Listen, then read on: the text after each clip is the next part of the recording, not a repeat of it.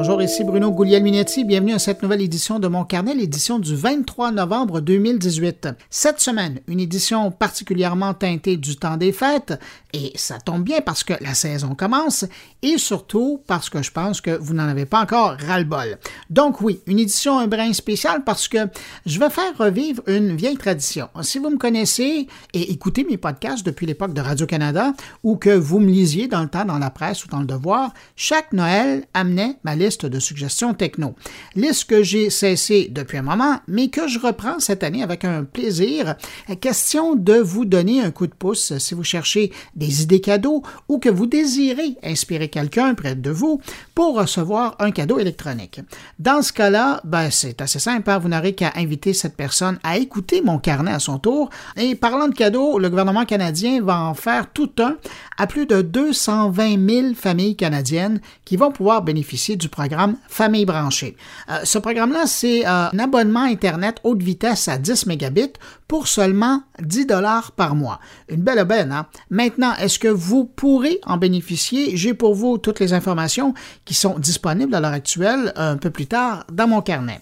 Et puis, cette semaine aussi, et je tiens à les remercier, mon carnet est commandité par le guide cadeau Pensée cybersécurité, et ça tombe bien parce que tout de suite après ma liste de suggestions Noël, on aura l'occasion de parler cybersécurité avec une experte en la matière, justement dans le contexte de tous ces appareils électroniques qu'on utilise au quotidien et pour certains que vous recevrez pendant la période des fêtes.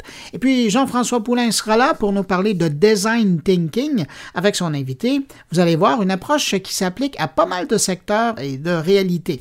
Un petit nouveau dans mon carnet cette semaine, Luc Sirois, que vous reconnaîtrez peut-être, euh, c'est le directeur général du consortium Prompt. Vous savez, euh, ceux qui cherchent à faire du entre les entreprises et les centres de recherche universitaires québécois. Alors lui, il est partout dans les conférences, ici comme ailleurs sur la planète, et Luc viendra de temps en temps nous proposer des extraits de ses rencontres qu'il fait lors de ses sorties officielles. Et par exemple, cette semaine, il reviendra sur l'événement Hacking Health de Lyon avec une carte postale qu'il nous a envoyée de là-bas. Et puis, pour nous gâter à la fin de cette édition, ben, Stéphane Ricoul qui est là et qui sera là pour nous parler cette semaine de e-sport et de gros sous. Alors, vous voyez, hein, un bon menu cette semaine pour cette édition de mon carnet. Mais juste avant, permettez-moi de saluer quelques auditeurs cette semaine. Salutations à Harold Fortin, Juliette Delaporte, Pépé Bien-Aimé, Claude Plante, Douglas Mimbiadou, Richard Grenier, Martine Rio et merci à Requin Rouge de me suivre depuis mes tout débuts dans l'univers du podcast. Ça vous rajeunit pas? Et moi non plus. Et à vous qui m'accueillez aujourd'hui entre vos deux oreilles, merci et bonne écoute.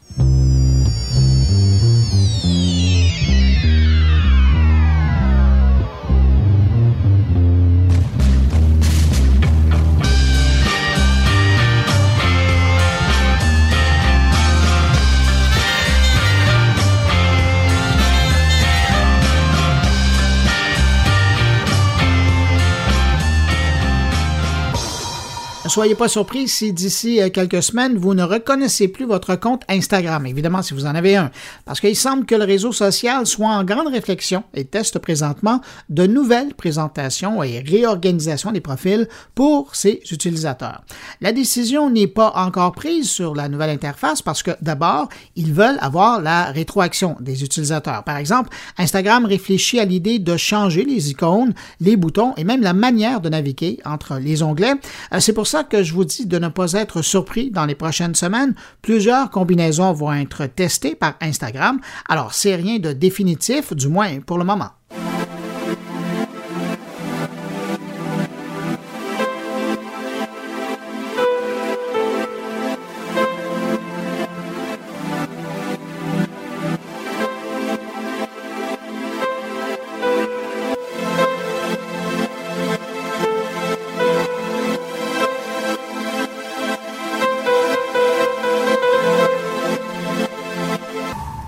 La veille de la grande folie commerciale du Black Friday, le géant du commerce en ligne Amazon a dû annoncer quelque chose de pas trop plaisant à ses clients. L'entreprise a été touchée par une fuite de données massive. On le sait parce qu'un grand nombre d'utilisateurs ont été avertis par courriel que leur nom et leur adresse courriel avaient été malencontreusement, entre guillemets, exposés à cause d'une erreur technique. De son côté, Amazon ne dit pas grand-chose à ceux qui euh, n'ont pas encore reçu de courriel, mais on sait, en recoupant les informations euh, que c'est en grande partie des clients d'Amazon UK et de l'Europe, du moins ceux qui ont été informés de la chose, qui ont été touchés euh, par cette fuite.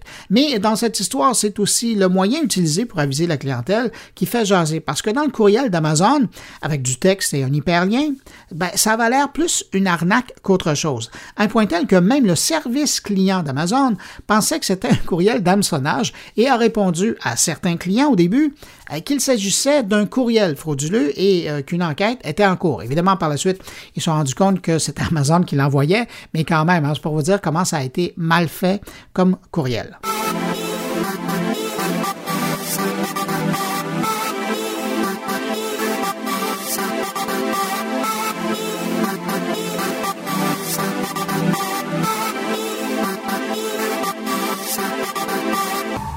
Pendant qu'on parle d'un commerce en ligne, l'actualité oblige, comme on est en pleine frénésie du Black Friday, du vendredi noir ou du vendredi fou, appelez ça comme vous voulez, je me pose euh, quand même un instant sur le sujet. Encore cette année, les commerçants invitent les consommateurs à dépenser. Certains jovialistes diront investir dans l'achat de produits électroniques. Il y a quand même des bonnes affaires à faire, hein, particulièrement si vous surveillez un produit électronique depuis un moment et vous pouvez vous assurer que c'est vraiment un rabais qu'un commerçant vous offre. Bel exemple, tiens, c'est le Google Home Mini. Ben, euh, le Google Home Mini, par exemple, il est vendu ces jours-ci à 35 dollars plutôt que 79 dollars sur le site du Google Store. Alors ça, c'est quand même pas pire comme économie. Cette année, on dit qu'un Québécois sur trois envisage de magasiner pendant le vendredi fou à la recherche de bonnes affaires. Par exemple, chez Best Buy, on s'attendait à plus de 2 millions de visites dans leur magasin et près d'un million de transactions. Selon un sondage fait pour Best Buy, on dit que cette année, un Québécois sur trois fera des achats lors du vendredi noir. Et pour ce qui est du Cyber Monday, le cyber lundi, on parle plutôt d'un Québécois sur dix. Ce sont les milléniaux qui sont les plus actifs dans le magasinage des soldes pendant cette période de l'année. 70% d'entre eux vont acheter quelque chose. Chez la génération X, on parle de 58% d'entre eux qui vont acheter. Et puis, pour ce qui est des baby boomers, ben 35% de cette génération va profiter du Black Friday ou du Cyber Monday.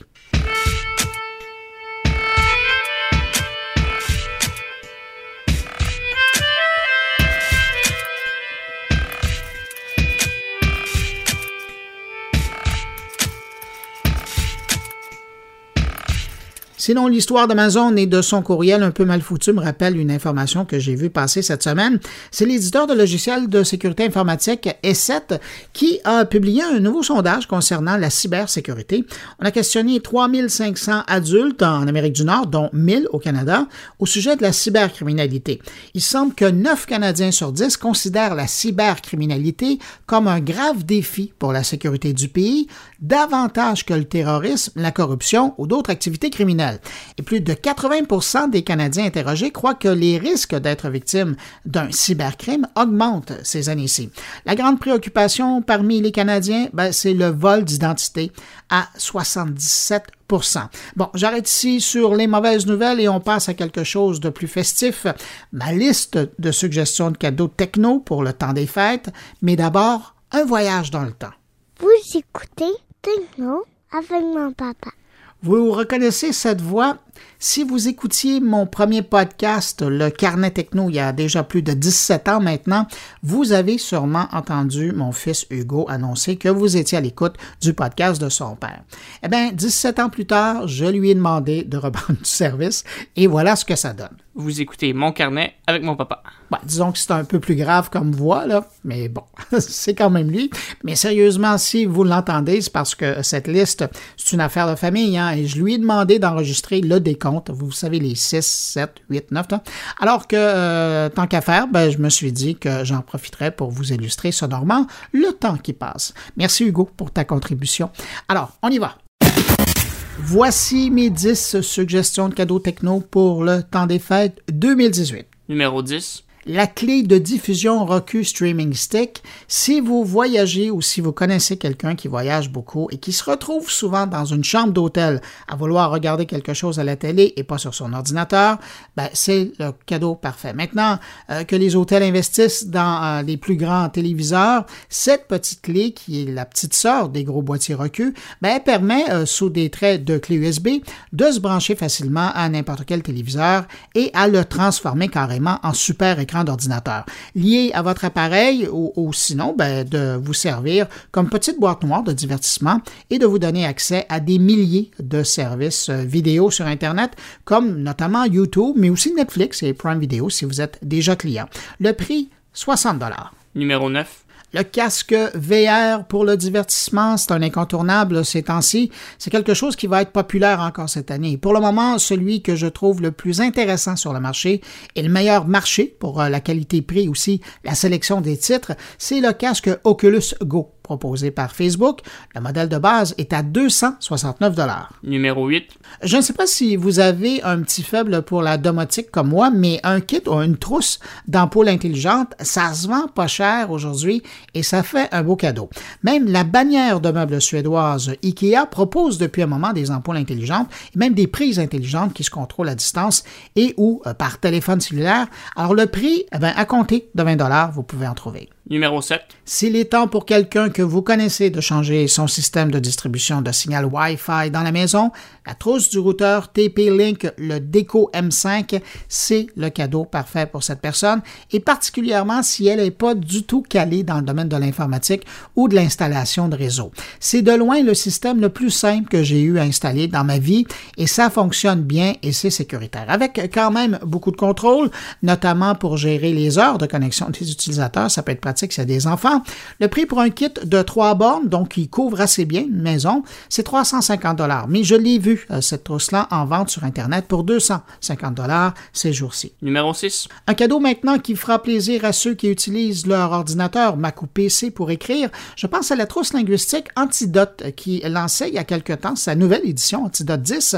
C'est ce qu'il y a euh, probablement de plus complet sur le marché pour vous assister dans la rédaction de documents, mais aussi dans la correction de celui-ci pendant la rédaction ou à la fin, le prix de l'antidote 10, 129 Numéro 5. Si vous connaissez un ou une maniaque de photos qui n'arrête pas de prendre des photos avec son téléphone intelligent, peut-être qu'une imprimante photo faite spécialement pour les photos prises à l'aide de téléphone pourrait être une excellente idée de cadeau.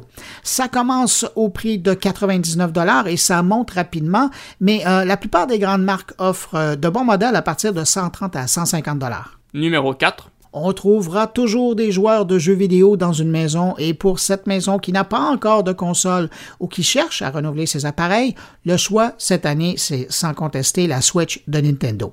Elle est autant intéressante comme console de salon lorsqu'elle est reliée à la télé que comme console de jeu portable de par sa taille. Et puis on est loin du Game Boy avec ça dans les mains. Et les titres aussi euh, qui sont disponibles sont intéressants et euh, donc valent vraiment la peine d'acheter euh, une Switch de Nintendo. Le prix, 380 dollars. Numéro 3. En cette période de l'année, c'est aussi une période où les gens en profitent pour euh, changer leur téléphone intelligent et certaines promotions sont vraiment intéressante. Le hic, c'est euh, qu'il y a aujourd'hui pas mal de choix sur le marché. Euh, si votre idée est faite, euh, que vous savez ce que vous allez acheter, je vous félicite parce que c'est pas simple de faire un choix averti. Mais si vous avez encore des doutes, si vous savez pas ce que vous voulez, je vous suggère fortement de regarder du côté du nouveau Google Pixel 3. Toutes marques confondues, c'est de loin, pour moi, le téléphone le plus performant et polyvalent sur le marché aujourd'hui. Quant au prix sans abonnement, ben, la note est salée, hein, c'est 999 mais ces jours-ci, si vous cherchez un peu, j'ai déjà vu à 799 Avec abonnement, ben, évidemment, le prix baisse de façon importante. Numéro 2. Bon, une autre idée cadeau qui va coûter cher, mais je vous promets, c'est la dernière, euh, qui vous demande de toucher à vos économies. Un produit électronique qui va bien se vendre cette année, ce sont les montres intelligentes et en particulier celles qui détrônent toutes les autres depuis sa sortie, c'est évidemment la Apple Watch. Et si euh, j'exagérais, je vous dirais la toute dernière livraison raison, la série 4 de l'Apple Watch qui y remplit les plus récentes capacités techniques miniaturisées qu'on peut retrouver autour d'un poignet. Si vous avez une montre à avoir, c'est vraiment celle-là. Vraiment impressionnant comme produit. Son prix à partir de 519 Numéro 1. Bon, pour mon premier choix de cadeau pour le temps des fêtes, c'est simple, je ne serai pas original, je vous suggère de vous procurer une borne intelligente. Aujourd'hui au Canada, Alexa d'Amazon et Google Home de Google se font une vraie lutte à deux pour prendre le marché. Mais lorsqu'on ajoute la donnée francophone, la donnée française, c'est vraiment Google Home qui remporte haut la main l'ajoute puisque Alexa ne parle pas encore le français au Canada. Ailleurs dans le monde, oui, mais au Canada, pas encore. C'est en test, ça va venir, mais aujourd'hui, c'est pas le cas. Alors, maintenant, si vous deviez acheter une borne de Google, je vous recommande fortement la Google Home Mini.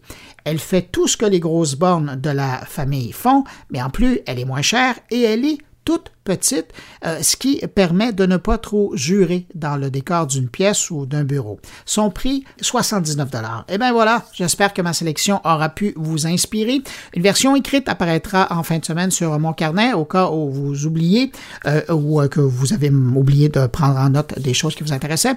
Et puis aussi, pendant qu'on parle de produits électroniques, j'en profite pour vous mentionner que le guide Pensée cybersécurité pourrait être une excellente lecture en cette période où vous allez recevoir ou donner un appareil électronique et qu'il serait bon que vous sachiez vous protéger, protéger les vôtres et protéger même vos appareils contre les risques extérieurs. C'est souvent des gestes simples à faire, mais bon, euh, quand il est trop tard, ben, ça cause bien des tracas.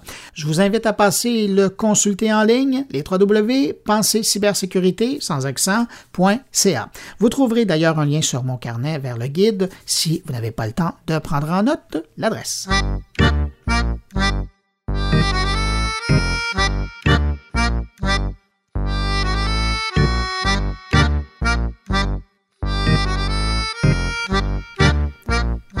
Et puis tiens, parlant de cybersécurité et de produits électroniques, on va enchaîner avec une entrevue justement avec une experte en la matière qui fait partie de l'équipe entourant le projet Pensée cybersécurité, Christine Beauchamp.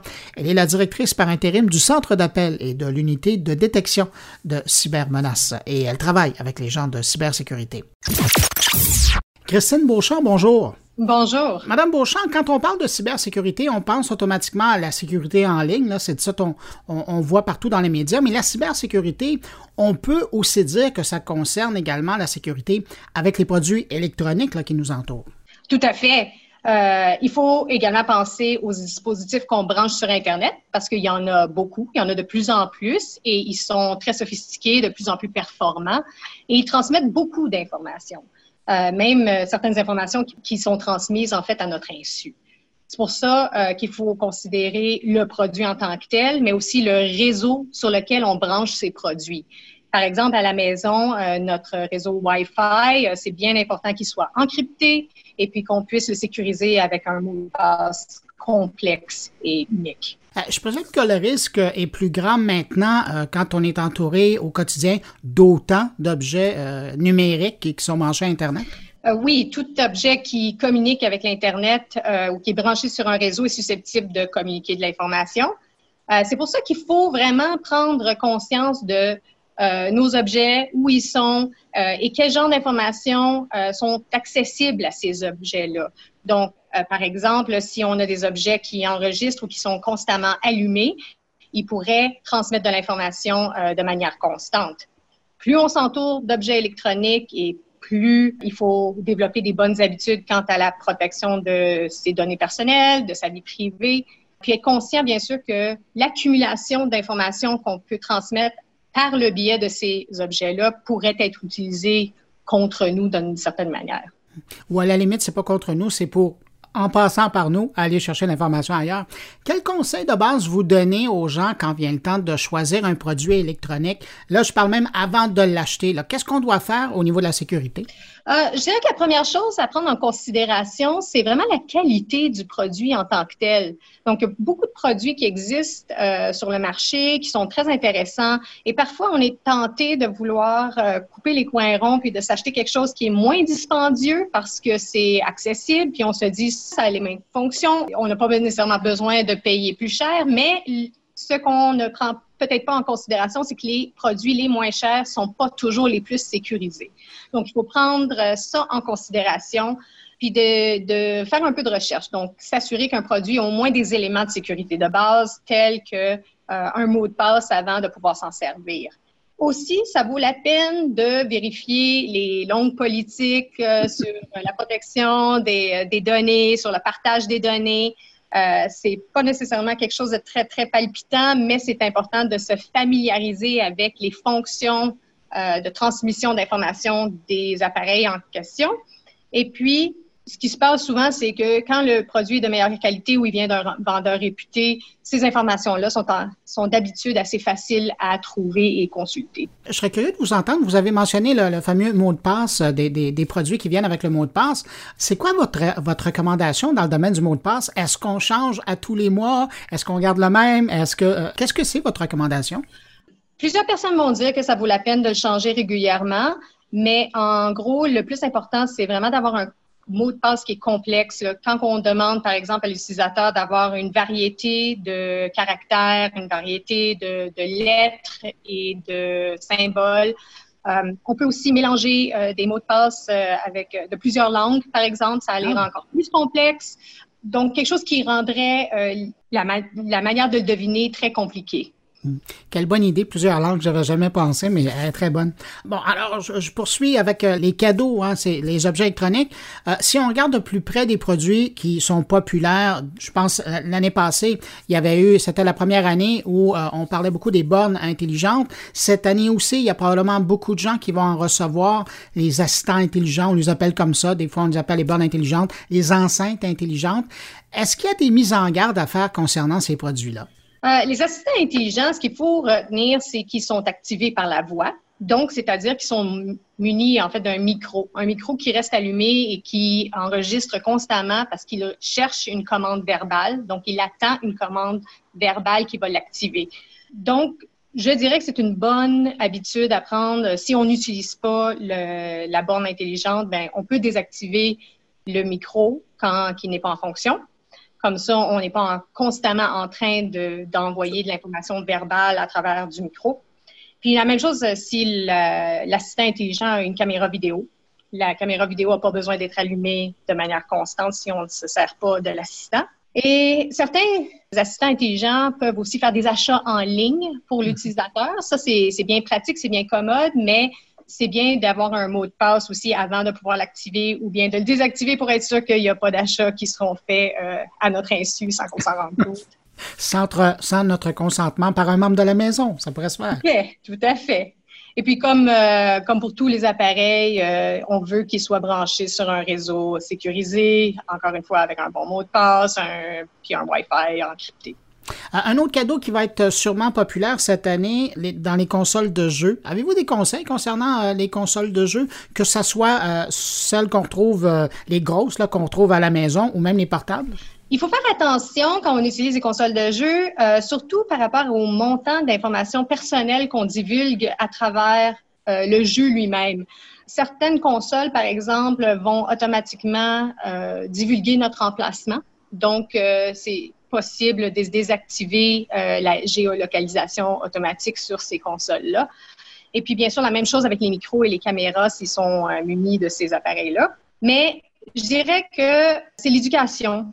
On veut vraiment éduquer surtout les enfants qui se servent de ces consoles-là à faire attention euh, à ce qu'ils partagent sur la console et plusieurs d'entre eux vont se dire mais c'est pas grave, on ne me voit pas, mais ils vont par exemple se créer un nom d'utilisateur qui contient leur vrai nom ou leur date de naissance et puis sans s'en rendre compte, ils sont en train de donner beaucoup d'informations qui peuvent les identifier.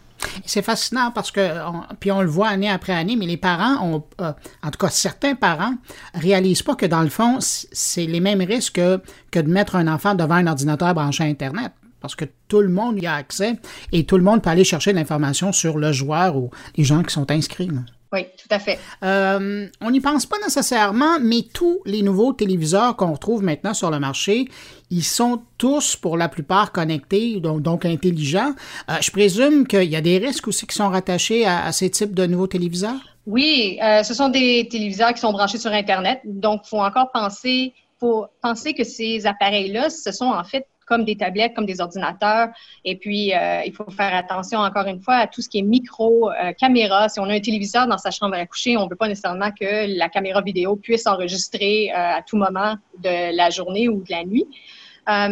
Si on installe des applications sur nos téléviseurs intelligents, on veut aussi s'assurer qu'elles sont téléchargées de sources sûres, donc des, des App Store, de quelque chose de connu, parce que parfois, les applications qui sont fournies par le manufacturier sont pas toujours les plus sécurisées. Donc, faire attention à ça. Et puis, quand on installe une application, euh, de vérifier aussi quelles sont les permissions demandées par l'application, quel genre de fonction est-ce que l'application peut activer, et puis prendre le temps de se familiariser au moins un peu avec la politique de rétention des données puis du partage des données qui vont être recueillies. Vous avez parlé d'applications, ça me fait penser aux tablettes électroniques. J'imagine que là aussi, il y a un facteur important de sécurité à, être conscient. Bien sûr. Euh, pour les applications, c'est les mêmes euh, recommandations. Et pour les tablettes, euh, ce qui est bien, c'est de pouvoir les verrouiller, donc d'avoir une fonction qui les verrouille, d'avoir un bon mot de passe ou bien d'avoir aussi une fonction qui les permette de s'auto-verrouiller quand elles ne sont pas utilisées euh, après quelques secondes ou une minute d'inactivité, par exemple. Faut faire des mises à jour aussi de nos appareils parce que ça les aide à rester plus sécures plus longtemps. Autre chose peut-être à prendre en considération euh, avec l'utilisation des tablettes, c'est que lorsqu'on reçoit, mettons, un courriel ou un texto avec un lien ou un attachement suspect, il ne faut jamais les cliquer. Ça, c'est un, c'est un conseil à répéter. Et peut-être une dernière chose, c'est que lorsqu'on reçoit euh, une nouvelle technologie comme une tablette, on est excité, on veut se débarrasser de notre ancienne tablette et on ne prend pas toujours le temps de bien nettoyer nos anciens appareils pour vraiment les purger et euh, s'assurer que toute notre information personnelle qui était contenue sur nos anciens dispositifs euh, est vraiment bien, bien effacée. Euh, écoutez, on pourrait passer à travers toute la maison, on pourrait passer à travers tout le bureau, mais on pourrait passer la journée à en parler comme ça. Madame Beauchamp, si on veut en savoir plus sur la cybersécurité et quant aux produits électroniques ou à notre usage de l'Internet, on va où? Euh, on vous invite à visiter notre site pensercybersécurité.gc.ca. Vous y trouverez plein de bons conseils. Et il y a aussi un guide qui sort là, euh, à cette période-ci de l'année. Oui, euh, nous préparons le guide cadeau Pensée cybersécurité qui sera disponible bientôt sur pensercybersécurité.ca, mais aussi sur nos réseaux Facebook, Twitter et Instagram. Bon, ben voilà. Alors, si les gens veulent s'intéresser ou se rafraîchir la mémoire, dans l'énervement de recevoir des cadeaux, après, ça va, ça va valoir la peine. Ils vont économiser énormément de temps, de tracas à se casser la tête pour essayer de voir comment ils peuvent régler leurs problèmes en étant euh, du côté de la prévention. Merci beaucoup, Mme Beauchamp, pour cette entrevue. Ça m'a fait plaisir. Merci. Au revoir.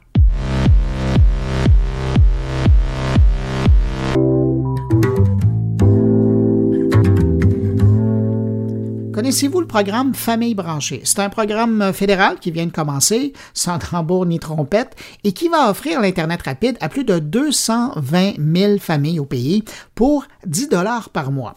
Difficile de trouver une meilleure affaire dans le domaine au Canada, l'idée étant de donner un coup de main aux familles canadiennes pour leur permettre de profiter de l'Internet à un prix raisonnable.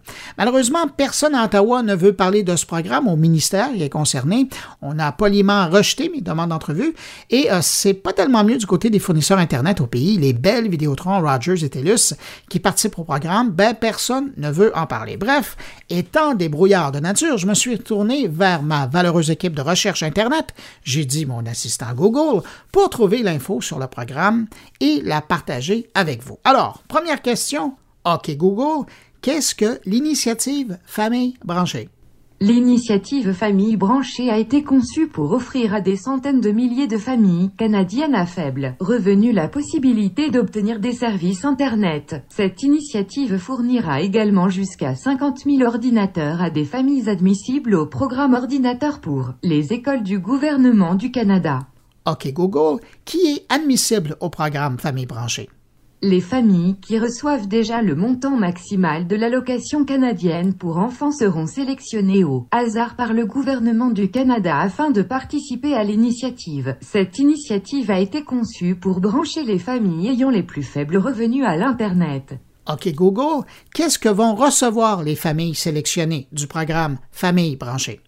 Au moyen de cette initiative, les fournisseurs de services Internet offriront aux familles admissibles, sans frais d'équipement ou d'installation, des services Internet avec une vitesse de téléchargement d'au moins 10 mégabits par seconde, ou la plus rapide offerte si moins de 10 mégabits par seconde et un minimum de 100 gigaoctets de données par mois. au coût de 10 dollars par mois, plus taxes. OK Google, comment les familles admissibles peuvent participer au programme Famille branchée? À compter de novembre 2018, les familles qui reçoivent déjà le montant maximal de l'allocation canadienne pour enfants seront sélectionnées au hasard afin de recevoir une lettre du gouvernement du Canada. Cette lettre contiendra un code d'accès dont elles auront besoin pour s'inscrire à l'initiative via un portail en ligne sécurisé. Le code d'accès sera valide pour toute la durée de l'initiative si la personne demeure éligible à l'aise. Toutefois, l'accès à Internet à faible coût ou à un ordinateur dépendra de la disponibilité. OK Google, est-ce qu'une famille peut profiter de cette initiative si elle n'a pas reçu une lettre officielle du programme Famille branchée? Non, les familles doivent avoir reçu une lettre du gouvernement du Canada avec un code d'accès afin de pouvoir s'inscrire via un portail en ligne sécurisé. C'est la seule façon de s'inscrire à cette initiative. OK Google, qui paie pour le financement du programme Famille branchée?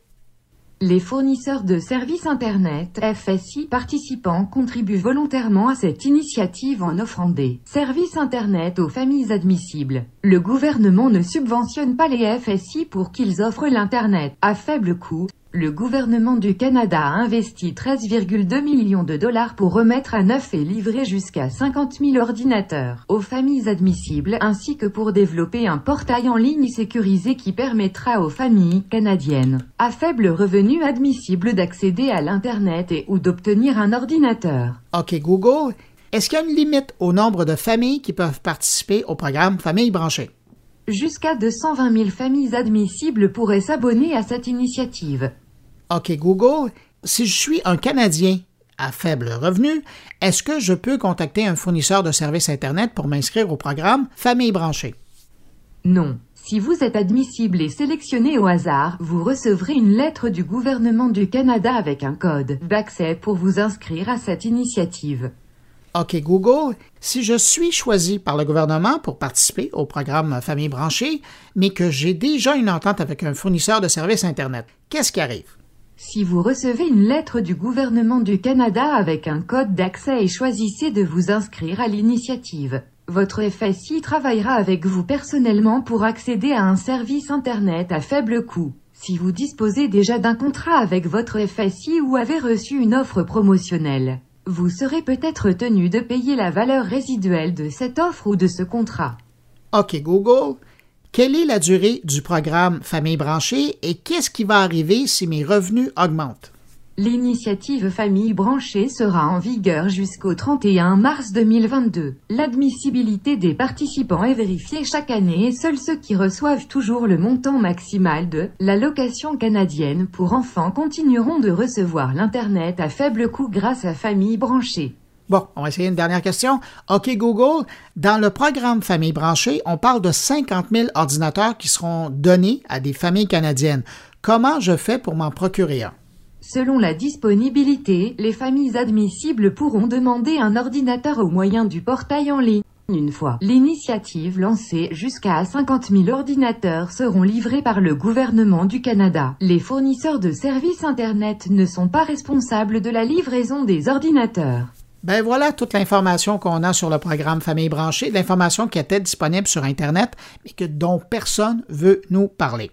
Merci Google pour la recherche. Merci Bruno, très heureuse d'avoir informé les familles branchées. Si vous désirez vérifier de votre côté des informations, je vous propose un lien à partir de moncarnet.com pour aller sur une section peu annoncée du ministère en question qui est en charge du programme.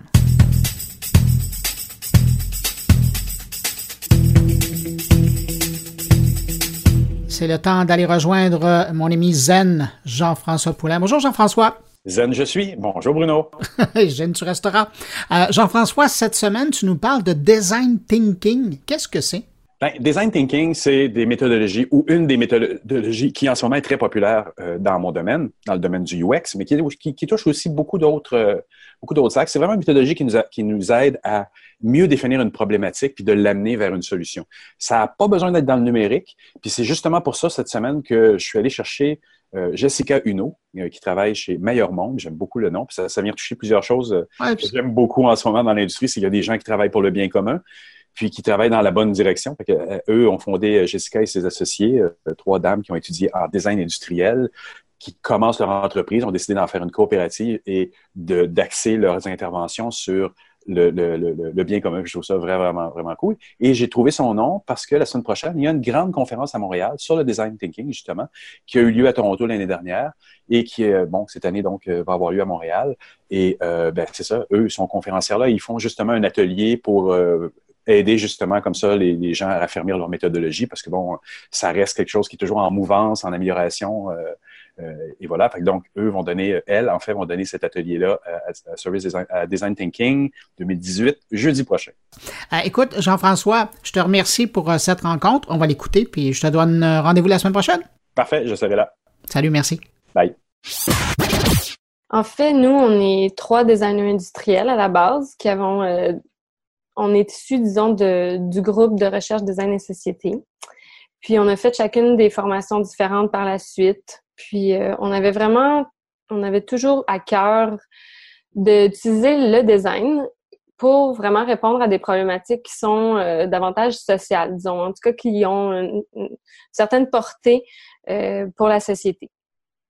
puis comme on ne trouvait pas tellement notre créneau ici au Québec, bien on a décidé vraiment de, prendre l'initiative d'essayer de former euh, notre coopérative Meilleur Monde, qui est vraiment en démarrage actuellement, mais euh, disons qu'au préalable, on avait travaillé pendant déjà trois ans sur des projets euh, en tant que freelance. Donc, on a travaillé avec, par exemple, des institutions plutôt municipales qui nous ont donné des mandats qui avaient justement des impacts sociaux. Puis, on avait quand même une bonne réponse de notre clientèle. Puis c'est ce qui nous a quand même euh, encouragé, si on veut, à mettre nos forces ensemble pour vraiment euh, offrir des services là, sous euh, notre coopérative qui, qui prend forme actuellement. Puis qu'est-ce que ça veut dire concrètement quand tu dis on, on meilleur monde, ça parle déjà, déjà dans le nom, ça semble évident, mais qu'est-ce qui est, euh, qu'est-ce que vous acceptez ou qu'est-ce que vous allez chercher spécifiquement de, comme projet et qu'est-ce que vous refuseriez comme projet? Oui, bonne question. Ben, c'est, c'est une question qu'on se pose à l'heure actuelle, évidemment, parce qu'on a eu l'opportunité, si on veut, de travailler avec, euh, par exemple, la ville ou les municipalités. Donc, évidemment, leurs enjeux sont directement liés aux expériences offertes aux citoyens. Donc, on peut comprendre que directement, il y a euh, une réponse sociale, si on veut. Un bien commun. Oui, exactement. La visée qui serait le bien commun. Mais euh, on peut, on aspire euh, à faire des projets même dans, dans des entreprises privées, euh, mais on aimerait avoir quand même un impact social. Donc, on avait par exemple l'idée d'une grande entreprise qui aurait à l'interne, on va dire, un problème de burn-out. C'est un exemple. Mm-hmm. C'est ça. c'est un, un, sujet qui nous a, qui nous a été porter à l'oreille, eh bien, c'est quelque chose qui nous intéresserait évidemment beaucoup de traiter, même si, euh, bon, c'est pas euh, dans la sphère publique, mais euh, quelque chose qui peut justement améliorer, si on veut, le, le monde en général. C'est toujours la sphère publique tant qu'il y a des gens dedans, c'est bon, hein? C'est vrai, exact. Donc, et, donc, et donc ça, et quel type de mandat vous refuseriez par rapport à ça? Est-ce qu'il y a des gens qui vous ont approché et vous vous êtes demandé, hmm, est-ce qu'on s'en va là? Est-ce qu'ils sont pas en ben train de se dédouaner en venant nous voir? en fait, euh, ça ne nous est pas arrivé pour, euh, pour l'instant. Mais c'est ça, comme je le disais, on s'est posé la question. Puis, ce qui est ironique, c'est que souvent, c'est quand même des projets qui nous apparaîtraient intéressants parce que dès qu'on doit creuser un petit peu en design de service à améliorer une expérience, euh, ça reste quelque chose qui est tentant d'expérimenter. Tu sais, il y a toujours la curiosité du designer, on dirait, qui, qui est là quelque part et qui dit j'aurais envie d'essayer d'améliorer cette expérience-là, peu importe euh, qu'elle touche euh, la société directement ou euh, indirectement. Mais par exemple, on s'était dit le cliché d'une entreprise de tabac, par exemple, qui viendrait nous approcher pour réaliser un projet, euh, on va dire, améliorer leur expérience auprès des adolescents, comment eux, mm-hmm. ils auraient une cigarette qui, qui conviendrait parfaitement, mais c'est pas quelque chose auquel on serait euh, du tout intéressé à toucher, disons. Et tu as parlé là, donc la méthodologie que vous utilisez, puis c'est un petit peu la raison pour laquelle je vous ai contacté, parce qu'à la fin du mois, vous êtes dans une conférence euh, canadienne, mais c'est un mouvement mondial aussi, le service design. Vous allez faire une conférence qui est quasiment une des seules, même si à Montréal, c'est une des À seules qui va être en français, oui. Ouais. Euh, oui, parce que cette, cette année, c'est à Montréal. L'année dernière, je pense que c'était à Toronto. À Toronto, exact. Euh, donc, euh, sur quoi va porter votre conférence? En fait, ben le thème général de la conférence c'est impact. Donc euh, c'est comment euh, évidemment le service design peut avoir euh, un impact euh, au sens large. Et nous on l'aborde sous l'angle du consultant. Donc euh, comment le consultant en design de service, donc qui est évidemment à l'externe de, chez notre client, disons, on n'est pas directement implanté chez le client, mais vraiment comme des experts qui sont consultés euh, Mhm. sporadiquement, disons, euh, comment on peut réussir à avoir un impact? Puis au fil de notre quand même euh, tout de même courte expérience de quelques années, on a remarqué que parfois les euh, on va dire la façon de qui est exigée pour livrer nos- notre travail est peut-être pas toujours la meilleure manière d'avoir le plus fort impact. Donc euh, justement, au fil des années, on a euh, essayé de faire ressortir comment nous, en tant que designer, on peut euh, faire certaines modifications, certaines, on peut faire certains compromis pour essayer d'aller justement avoir un bon impact, que notre travail soit utile justement parce que c'est bien beau d'avoir, euh, de faire un bon travail, d'avoir une bonne méthodologie, mais si au final nos projets sont euh, livrés sous forme, par exemple, d'un rapport, euh, puis qui est tabletté par la suite, eh bien. Ouais. c'est très dommage. Puis, Exact. bien, on pense que le designer a quand même, avec tout le terrain de recherche qu'on fait, avec toute l'idéation qu'on fait, on arrive quand même avec des, des idées qui ont une certaine sensibilité. Puis, euh, c'est parfois difficile dans un rapport écrit de faire passer ces informations-là, cette sensibilité-là, même si on essaie autant que possible. Mais voilà, donc... euh, C'est intéressant, mais donc, donc la, la, la différence que vous, vous faites et, et vous, le, vous le vendez comme ça, si je puis dire, quand les clients vous approchent, c'est que vous dites, nous, on va vous accompagner jusqu'à la fin du développement de votre projet. Mais ça, c'est ce qu'on rêve, en fait. De pouvoir Oui. Ce qu'on rêve, c'est de pouvoir accompagner un client jusqu'à l'implémentation de, des idées qu'on aura développées ensemble avec le client. Parce que dans l'idée de l'accompagnement, il y a justement, euh, encore là, dans nos apprentissages, l'idée qu'au départ, on va dire, la relation client-consultant est souvent le consultant est un expert, il fait son travail de son côté et ensuite il nous livre une expertise fantastique. Mhm. Mais on croit qu'en dans nos projets de design, justement, une- un des éléments essentiels, c'est d'impliquer le client tout au long euh, du processus. Puis, généralement, ce qui se passe, c'est qu'en tant que consultant aussi, euh, on est mandaté pour une petite portion d'un projet. Donc, parfois, ça va être strictement réaliser le terrain, puis arriver avec des suggestions par la suite. Mais en tant que designer, on a encore là beaucoup plus à offrir. On peut euh, développer ces idées-là. Ensuite, lorsqu'elles sont développées, on peut tenter de les mettre en place, d'essayer de les valider auprès des usagers.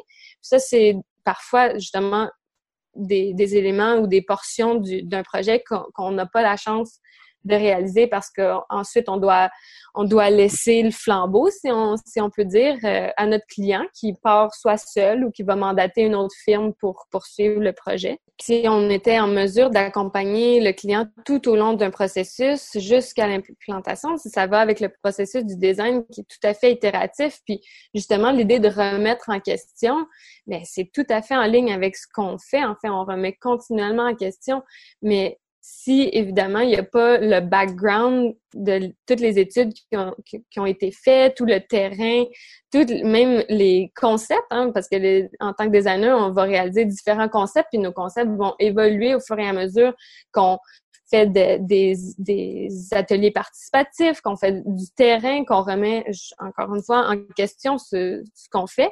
Puis c'est justement là où, où toute la richesse du, du design se, se prend place, mais c'est sûr que bon, il y a moyen justement d'avoir un impact euh, malgré tout. Puis c'est effectivement dans euh, accompagner et même outiller nos clients pour qu'ils soient en mesure de faire sens de de ce qu'on leur remet à, à la fin le- Lui laisser des choses en place, c'est quoi? C'est lui laisser des méthodologies? C'est Oui, s'assurer tout à fait. ça va perdurer après votre départ? On va essayer de, de laisser, c'est quelque chose qu'on est en train de mettre en place. Donc, euh, c'est un peu euh, encore, il y a beaucoup de travail à faire de notre côté à, cet égard-là. Mais on cherche vraiment à mettre en place des méthodologies qui euh, vont être appropriables, si on peut dire, par Mhm. le client. Évidemment, on, on s'attend pas à, à créer des designers, mais il, il y a quand même des, des éléments, à tout le moins un langage qui peut euh, être partagé, puis mieux compris. Puis de notre côté aussi, euh, si on peut faire un petit peu d'humour à cet égard-là, on, va souvent utiliser des logiciels qui sont très designers, des, des logiciels qui sont bien connus par les designers, mais euh, si on veut s'assurer que les éléments qu'on conçoit euh, soient repris par nos clients, mais parfois, là, une chose qu'on essaie de faire, c'est de travailler justement avec des logiciels qui vont être plus communs pour nos, pour nos clients, par exemple. Jusqu'à faire des wireframes ou des, des, des, des éléments dans PowerPoint, quoi? Euh, on n'a pas encore été jusque-là, mais par exemple, à faire des fiches d'opportunité ou des, des parcours euh, usagers qui seraient réalisés sur Excel, par exemple, au lieu de les réaliser tout beau, tout propre dans, dans euh, In- InDesign, par exemple, ou Illustrator. En, en théorie, quand on le fait en tant qu'UX, dans les, Mhm. on est consultant, on s'adapte beaucoup à notre client. Ouais. On ne va pas nécessairement essayer de l'aligner sur des parties idéologiques. Dans votre cas, de par votre nom et votre mission, Mhm. est-ce que vous allez prôner un petit glissement tout à fait bénéfique, on s'entend, vers un développement durable, par exemple, vers une éthique qui est un petit peu plus solide dans le développement de leurs produits? Est-ce que quand quelqu'un vient vous voir, il peut s'attendre à ce que vous allez l'aider vraiment, quelque chose qui va avoir une signification plus grande au niveau de son projet? Euh, c'est pas quelque chose qu'on va nécessairement annoncer à notre client. Euh, évidemment, je crois que c'est bien compris qu'en ayant justement le, le nom Meilleur Monde, euh, c'est un petit peu dans l'intention, évidemment, qu'on cherche à avoir. C'est, c'est ultimement d'essayer de d'avoir un impact qui va créer un jour euh, un monde meilleur. Mais encore là, on n'a pas de prétention qu'on est... euh, on va pas aller dire à nos clients qu'on a une approche euh, verte ou qu'on a une approche particulièrement éthique. Par contre, il y a des, éléments qu'on tient à mettre de l'avant. Par exemple, l'accessibilité de, des projets qu'on va proposer. Donc, euh, si on propose une expérience, puis que, par exemple, euh, notre client, là c'est un exemple, mais veut absolument que ça passe par le numérique, par exemple, mais qu'à travers nos, notre, nos, nos, enquêtes terrain, on réalise que, par exemple, c'est absolument pas pertinent pour les usagers d'utiliser le numérique parce qu'ils n'y ont pas accès, par exemple, bien, on va tenter d'aller vers autre chose. Puis, on, on dit souvent, on va éviter le flafla. -fla. On veut pas nécessairement simplement créer des effets wow et que, qui est souvent associé au domaine du design. Mais on, pour nous, c'est vraiment essentiel d'aller justement avoir une pertinence. Puis, si, si ça implique justement d'avoir des idées qui sont un peu moins flashy, un peu moins trendy, mais qui à la fois vont vraiment répondre à des problèmes puis vont être vraiment utiles pour les usagers, mais c'est là où nous notre notre mission est, est, en partie accomplie, si je peux dire. Donc, si quelqu'un vient vous voir, la solution ne tient pas nécessairement dans une interface. Parce qu'on s'entend, de par votre formation de designer industriel, vous êtes ouais. trois designers industriels? Oui, à la base, c'est notre formation de base, oui.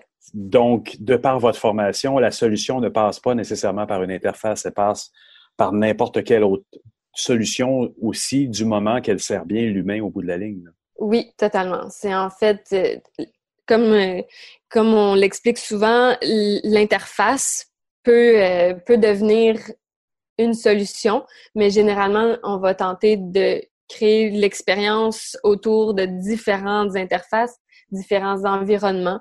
Mmh. Donc, euh, notre but, c'est vraiment de d'améliorer autant que possible la relation entre l'environnement et l'usager, ou si on peut dire l'humain en, en, général.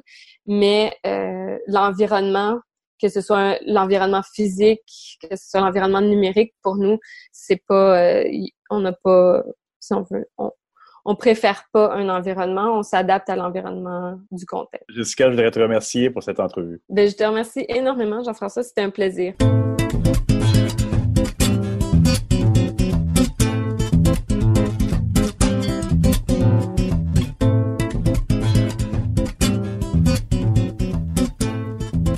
Je vous parlais d'un nouveau collaborateur dans mon carnet. On va euh, maintenant entendre une carte postale sonore que nous a fait parvenir Luc le grand patron de Prompt, que vous avez déjà entendu d'ailleurs il y a quelques mois dans mon carnet. Il était en visite la semaine dernière à Lyon, en France, dans le cadre de l'événement Hacking Health Lyon, en marge des entretiens de Jacques Cartier, et il nous envoie deux très courtes entrevues qu'il a fait avec des porteurs de nouvelles technologies qui étaient présents à l'événement et qui s'intéressent à trouver des solutions numériques particulièrement adaptées pour les aînés. Alors, je suis Benoît Bentouami, j'ai 43 ans, j'ai travaillé pendant 13 ans dans le secteur médico-social, notamment en tant que directeur de maison de retraite. J'ai présenté euh, pour le Hacking Health de, de, Lyon le projet numéro 12, Nutri et moi, euh, pour lutter contre la dénutrition des personnes âgées qui résident au domicile. Ah oui, mais là, alors, quelle est, quelle est la problématique qu'on attaque là ici? La problématique, euh, on est sur un vrai problème de santé publique aujourd'hui. Euh, on constate qu'on a 400 000 personnes âgées dénutries en France avec un énorme gap sur comment détecter euh, les situations de dénutrition. Aujourd'hui, on, est on est quasiment incapable de faire du dépistage. Nos aînés sont malnutris. Pire que ça, dénutris. Et derrière, avec finalement, je l'appelle la, la, MOAP, c'est la Mother of All Pathologies, euh, c'est que derrière, ça génère d'autres pathologies, ça en aggrave d'autres. Et alors que c'est la, la, pathologie qu'on diagnostique le moins bien. Et comment des solutions numériques ou des apps peuvent faire une différence? Par une solution de dépistage à la fois simple, partagée, mais largement partagée. C'est-à-dire que le premier indicateur, et qui est reconnu au niveau mondial, notamment au niveau de, par la recommandation de la GLIM, qui est sortie en juillet, c'est l'IMC, le BMI. L'indice de masse corporelle. Exactement. Un rapport taille poids sur poids au carré qui donne un ratio et on considère qu'en dessous de 18,5, on a un risque de dénutrition. Ça pose pas un diagnostic, ça, ça pose la nécessité d'investiguer. N'importe quel intervenant, soignant, aidant peut la faire euh, au domicile. La difficulté, c'est de la partager. D'où le numérique. D'où cette plateforme collaborative connectée sur les SI métiers euh, déjà installés et qui permet de déclencher une chaîne médicale et de suivre le processus de renutrition sur des axes très simples, des axes du quotidien. L'objectif, c'est pas de médicaliser la nutrition, c'est dans un premier temps d'agir sur quatre axes manger, bouger, entourer, soigner. Et là, avec un outil numérique, on peut facilement aider la personne à suivre sa progression dans son poids santé et de l'encourager avec ces quatre axes-là à, se rétablir. Le premier entretien, une fois que la situation a été euh, dépistée, c'est effectivement d'impliquer la personne dans son parcours de renutrition. Euh, la solution numérique va pouvoir pré-baliser des plans d'action sur des recettes enrichies, sur euh, du suivi des ingestats, sur éventuellement pour qu'il n'y ait pas d'interruption dans la, culinarité, la mise en relation avec les intervenants de portage repas. Et le numérique et les personnes âgées, là, ça, ça marche ça? On est clairement aujourd'hui, on parle de cibles de personnes qui ne sont pas encore très digitalisées. L'objectif n'est pas de les mettre en difficulté avec un outil qu'elles ne comprendraient pas ou avec lequel elles ne seraient pas familières. Ce qui fait que dans un premier temps, effectivement, l'outil numérique, c'est simplement un média qui permet de consolider, de partager les données de manière sécurisée. La, la transition se fera de manière naturelle, avec simplement un seul point d'entrée, la nutrition. Et on est sûr qu'avec ce point d'entrée, on va traverser toutes les pièces de la maison. Et comme euh, leitmotiv en conclusion, là, qu'est-ce que serait le cri du cœur que vous lancez euh, pour ce futur numérique pour les personnes âgées? Il faut que cette situation qui est absolument indigne, il faut que ça cesse. Donc on se dit, bah, quitte à éveiller les consciences, faisons de manière pragmatique, plutôt que de soigner des situations aiguës, de soigner que des pathologies chroniques, faisons de la prévention et utilisons de bonne manière euh, les moyens et tout ça finalement avec un bienfait collatéral qui est majeur, c'est la meilleure qualité des dernières années de vie. Alors, on a Françoise, Sophia, Pascal et, toute l'équipe porteur de projets qui utilise le numérique pour rendre la vie plus facile pour les personnes âgées. On est parti du postulat en fait que nos personnes âgées, elles étaient plutôt seules à leur maison, à leur domicile, avec probablement une perte d'autonomie, mais que si on réussissait à recréer du lien social avec différents habitants de quartier, avec différents intervenants, on pourrait justement les, aider, les améliorer dans leur santé. Peut-être que si elles ont des contacts avec leurs voisins, elles pourront marcher un petit peu plus. Elles ont des contacts avec d'autres personnes âgées, elles peuvent faire des activités en groupe, elles peuvent proposer des services. Et si ces personnes, elles ont du lien social, elles vont s'améliorer forcément, elles vont aller mieux. Et dans ces cas-là, on va pouvoir euh, les aider au niveau de la santé, rallonger leur espérance de vie. Et l'outil numérique, il va nous servir à vraiment rassembler toutes ces personnes.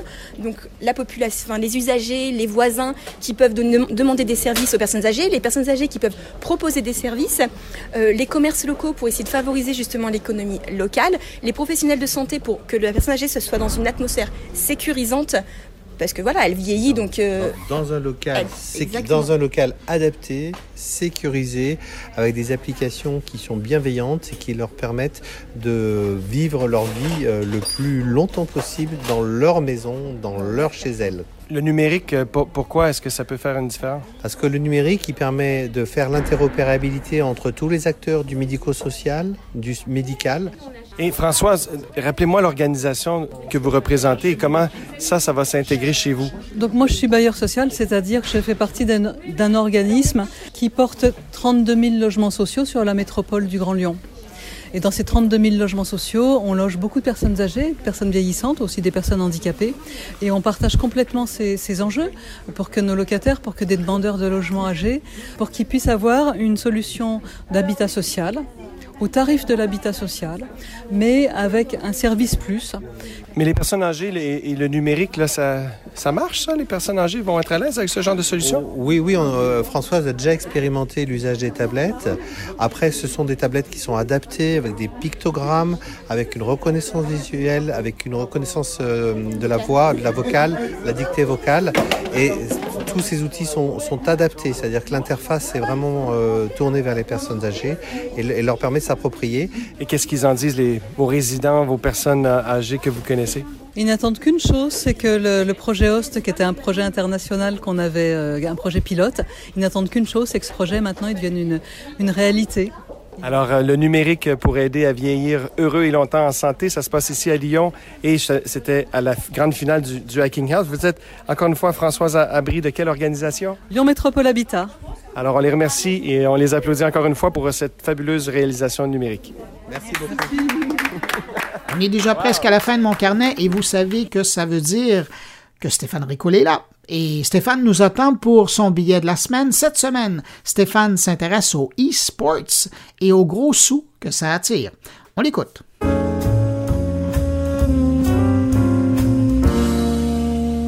Bonjour Bruno et bonjour à tous tes auditeurs. Bruno, encore une fois, comme à chaque semaine, merci beaucoup de me prêter un peu de temps entre les deux oreilles de tout ce beau monde qui t'écoute.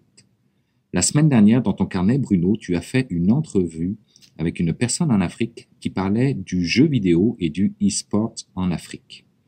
C'est rigolo parce que le e-sport, ça fait longtemps que je me pose la question si c'est un domaine qui est en forte croissance ou surtout promu à un bel avenir. C'est une question que je me suis posée il y a quelque temps euh, suite à un bref article qui faisait mention que Michael Jordan, la légende du basket, avait décidé d'investir justement dans une entreprise du domaine des compétitions de jeux vidéo. L'entreprise s'appelle Axiomatic, dans laquelle il a injecté tout de même 26 millions de dollars euh, et a rejoint du même coup un certain Magic Johnson qui lui avait investi en 2016 dans la même entreprise. Donc, euh, la, la, mention que tu as faite dans ton carnet euh, de la semaine dernière a juste ravivé cette question chez moi. Quand on regarde un peu les chiffres euh, axiomatiques maintenant, euh, contrôle l'une des équipes les plus importantes de la discipline. Son équipe s'appelle Team Liquid. Euh, et ça l'a propulsé, l'investissement de Michael Jordan, au troisième rang de la valorisation du secteur, avec 200 millions de dollars quand même. Euh, par comparaison, c'est 250 millions de dollars pour la deuxième position, qui est tenue par la team Solo et 310 millions de dollars pour Cloud9, qui est la première équipe en termes de valorisation selon le respectable magazine économique Forbes. Au-delà du concept même euh, du e-sports et de ses compétitions à très fort succès, il faut le dire, c'est tout l'aspect internationalisation d'une marque qui devient intéressant à regarder. Car lorsqu'une marque décide d'investir dans le e-sports dans un pays autre que le sien, la méthodologie qui est utilisée reste la même que celle du bon vieux marketing numérique, en guillemets bien évidemment, à savoir l'identification et l'embauche des influenceurs. Dans ce cas-là, on parle des joueurs afin de euh, ben, d'aller chercher de la notoriété de façon absolument immédiate. On peut penser euh, dans le monde du soccer à l'Olympique lyonnais qui a décidé d'investir dans sa division e-sports et de devenir le premier club européen à monter une équipe sur le marché chinois. Et ce qu'ils ont fait, ben, c'est qu'ils sont allés recruter les quatre meilleurs joueurs chinois de la FIFA online. Donc, quand on sait que c'est le géant Tencent qui organise la compétition en ligne, on comprend l'effet de multitude que cela peut avoir sur une marque et que l'Olympique lyonnais cherche à avoir en Chine. Mais il n'y a pas que les grandes équipes sportives qui sont intéressées par le e-sports, les géants du numérique aussi. On sait, Twitter, par exemple, va diffuser euh, pas loin de 1500 heures de compétition de jeux vidéo et leur objectif est tout simplement de recruter des nouveaux utilisateurs. Amazon, à sa plateforme Twitch, est en train de lui donner euh, une saveur de réseau social avec la fonction Pulse, alors que c'était une plateforme de streaming de jeux vidéo. Et l'objectif, là encore, est de fidéliser ses utilisateurs qui, au passage, euh, passent tout de même déjà 106 minutes en moyenne par jour à regarder des joueurs se filmer en train de jouer et commenter leur jeu. C'est ça.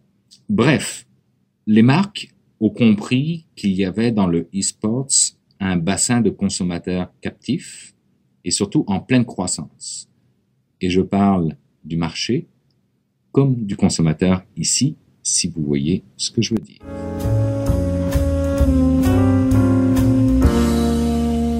Et bien voilà, c'est avec ce billet de Stéphane Ricoul que se termine cette édition de Mon Carnet. J'espère que vous avez apprécié. N'hésitez pas à passer le mot autour de vous hein, si vous pensez que Mon Carnet pourrait intéresser vos amis, abonnés, collègues ou quelqu'un qui voudrait vous donner un cadeau. Hum, techno, c'est toujours une bonne chose de leur dire de venir écouter Mon Carnet, particulièrement cette édition. Si vous désirez me laisser un mot, vous pouvez le faire en passant par la page Facebook de Mon Carnet, par le biais de mon compte Twitter, sur la page SoundCloud de Mon Carnet ou encore évidemment sur le blog à l'adresse moncarnet.com. Merci au guide de cadeaux Pensée Cybersécurité qui a commandité cette édition de mon carnet.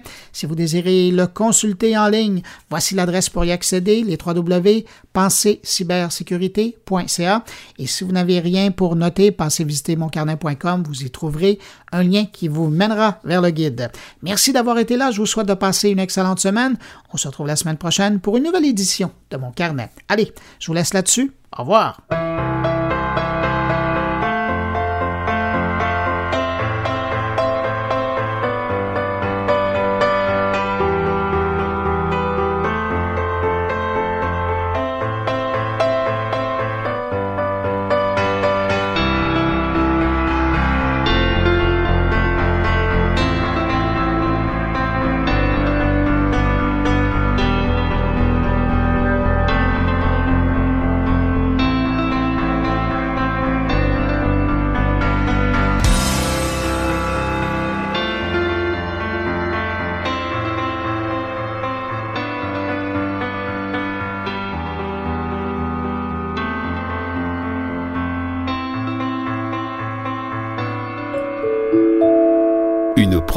goulielminetti.com